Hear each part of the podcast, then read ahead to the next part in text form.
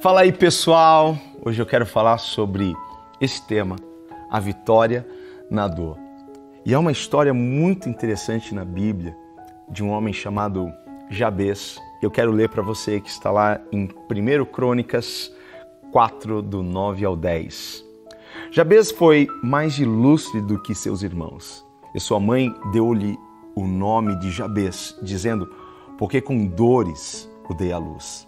Jabez invocou o Deus de Israel, dizendo: Ó, oh, quem dera me abençoasses e expandisses o meu território, que a tua mão esteja comigo.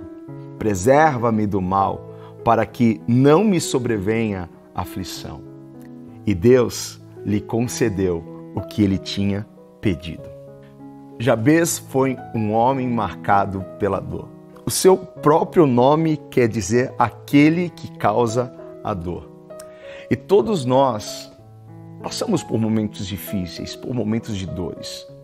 Há muitas histórias de superação, mas também há muitas histórias de pessoas que não conseguiram superar as suas dores, seus traumas. Gente que não conseguiu lidar com a perda de um ente querido, gente que não conseguiu lidar com um divórcio, com um desemprego, gente que não conseguiu se libertar do passado, esquecer coisas que ficaram lá para trás. E essas pessoas até perderam o prazer de viver. A dor pode não ser a nossa escolha, mas como nós iremos enfrentá-la, sim, essa é a nossa escolha.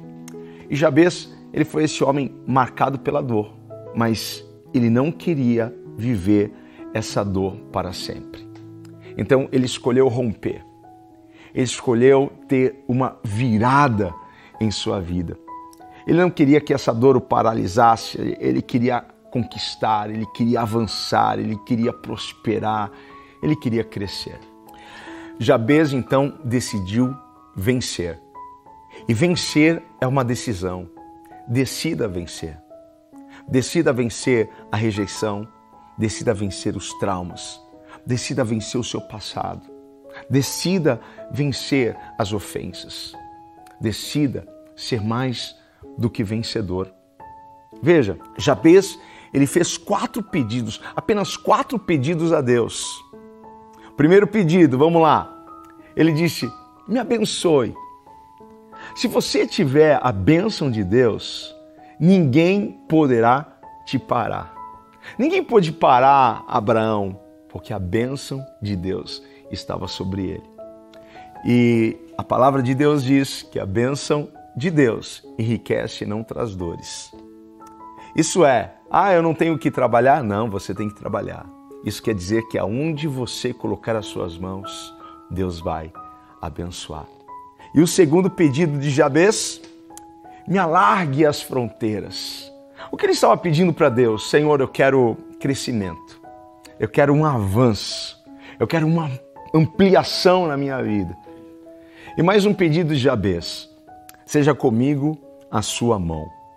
Ele estava dizendo para Deus: Senhor, eu preciso e eu quero a Sua presença. Não há nada melhor e mais importante para nós do que a presença de Deus. A presença de Deus é tudo, porque não será na sua força, mas será na força de Deus. E o quarto e último pedido de Jabez foi: livra-me do mal. Ele está pedindo para Deus proteção.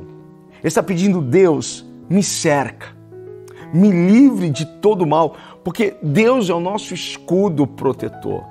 E se o Senhor te cerca, se o Senhor é, é, te, te, te blinda, não há uma seta, não há um dardo inflamado maligno que possa te alcançar. Não há. Você será guardado. Deus te livrará de todo mal. Esses pedidos parecem ser tão simples, mas esses quatro pedidos trouxe para Jabez uma virada. Sabe o que Deus tem para você? Uma virada. Deus tem uma virada na sua vida. Deus quer te abençoar de uma forma tão tremenda e eu quero declarar isso sobre a sua vida. Eu quero declarar que as bênçãos de Deus estão sobre a sua vida, sobre a sua casa, sobre os seus negócios. Eu quero declarar sobre a sua vida que a boa mão de Deus está sobre ti, te conduzindo, te guiando.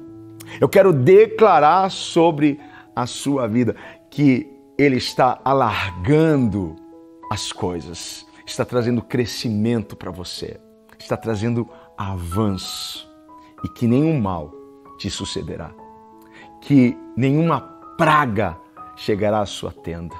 Não, o invejoso pode desejar coisas terríveis contra você. Aquele que maldiz pode falar coisas horríveis sobre você, mas nenhuma dessas palavras irá prosperar contra a sua vida. Eu quero que você receba isso no seu coração, porque esta declaração é uma declaração de fé e esta palavra ela prosperará sobre a sua vida. Que Deus te abençoe. Fique com Jesus.